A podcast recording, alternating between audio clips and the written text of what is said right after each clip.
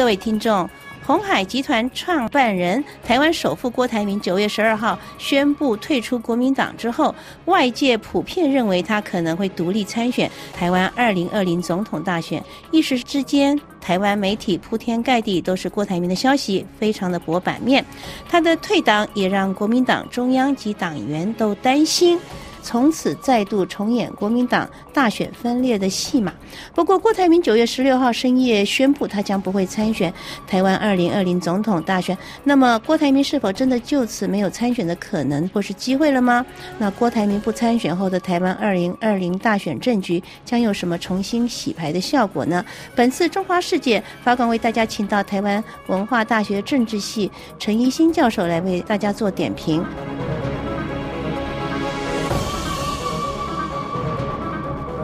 陈教授您好，你好，各位听众好。啊，教授，郭台铭在声明中向支持者表示歉意。你看，郭台铭真的就此不会参选二零二零了吗？因为好像九月十七号只是个人这个独立参选，其他好像还有其他的规定。是有这一些相关的规定呢，可以让郭台铭败部复活。不过他的诚信问题可能就会更严重了。嗯，因为这这个他在初选的这次。之所以呢被大家抨击呢，主要就是他参加了游戏却不遵守游戏规则。嗯，呃，所以说这方面呢，王金明反而比较得到更大一点的正当性，因为他他觉得初选这个办法规定不合他的意，所以他不参加。不参加，他的反而是一个自由身。对王，不过今天王金明呢也显然也没登记，柯文哲市长也没有登记。嗯，那么于是呢，就目前为止呢。假如说这个九月十七号是登记参选的第一天，也就是呃可以这个呃可以凑满二十八万多的这个连署人数的第一天，他们假如放弃的话，大概就啊多半是不会再来的。当然，世界上总是有一些变数的。那么在十一月十八号到二十二号之间呢，就有一个最后的总统登记办法。那个时候呢，也只有就是在立法院有一定啊席次的政党就可以提名，因为他立法院呢通常是规定有一定席次的政党就可以在立法院有一个党团办公室，还可以得到这个党团办公室的这个补助款，那么这个让党团能够操作。比如说现在啊以前的什么台联党也曾经有过啊新党也有过，但现在只剩下亲民党以及呃时代力量拥有。这个所谓的这个有效政党的这个身份，也就是在立法院，他可以得到补助款，也可以有一个党团办公室。这个这两个政党呢，都可以有权提名一个人来做他们的这个政党的总统候选人。那么这个情况当然是不可以排除，但是呢，基本上大家都认为郭台铭大概就算是就此弃选，至少在二零二零年会弃选。那么他的基金会呢还在运作，已经也慢慢可能会转型为一个那个传统的智库的一个准备。二零二四年，假如他有兴趣的话，还可以再卷土重来。嗯，他现在已经七十几岁了吧？七十七十四。呃，还差不多吧。嗯嗯，七十不到。哦，在美国，雷根总统八十四岁还还是可以连任的。所以年龄对他来讲还是不会太大的那个意思哈。对对。那么你认为，呃，他退出二零二零大选的真正原因呢？听说这经过一番天人交战啊，是吗？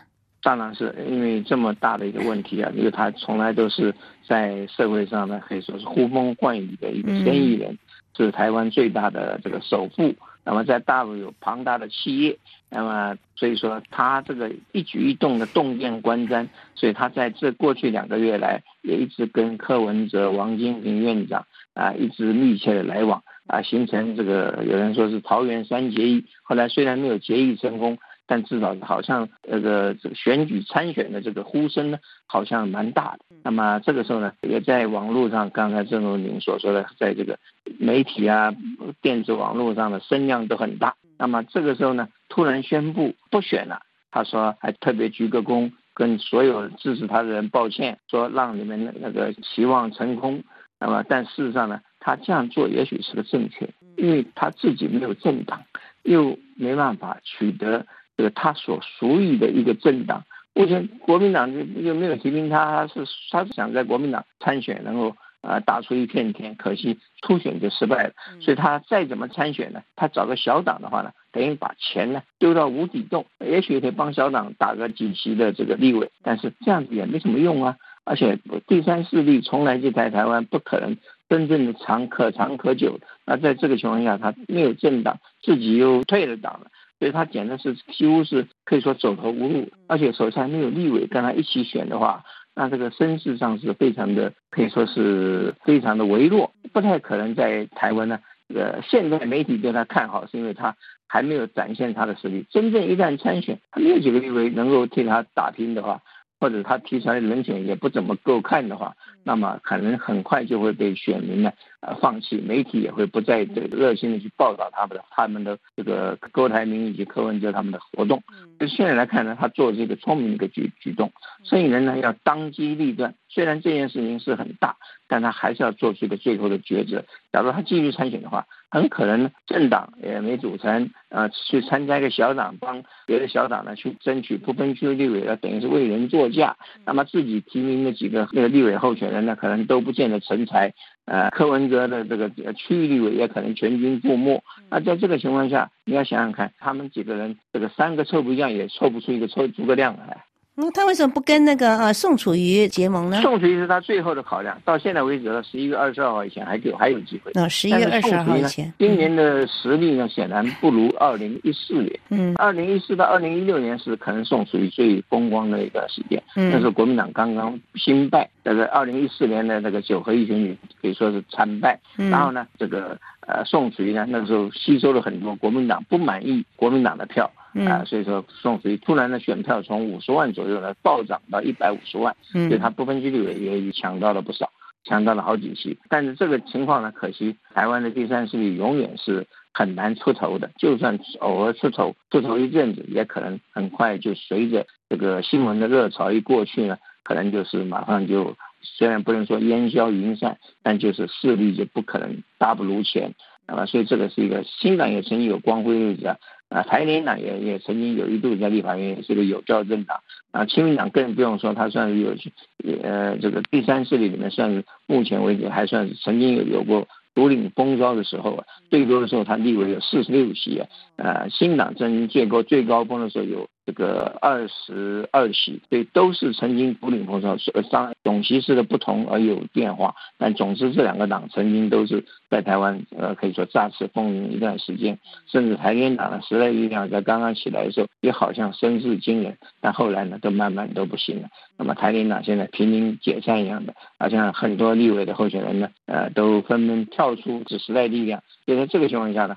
我觉得第三势力要想组整合很难，王金明呢想有志于整合第三势力，恐怕也未必就能成功。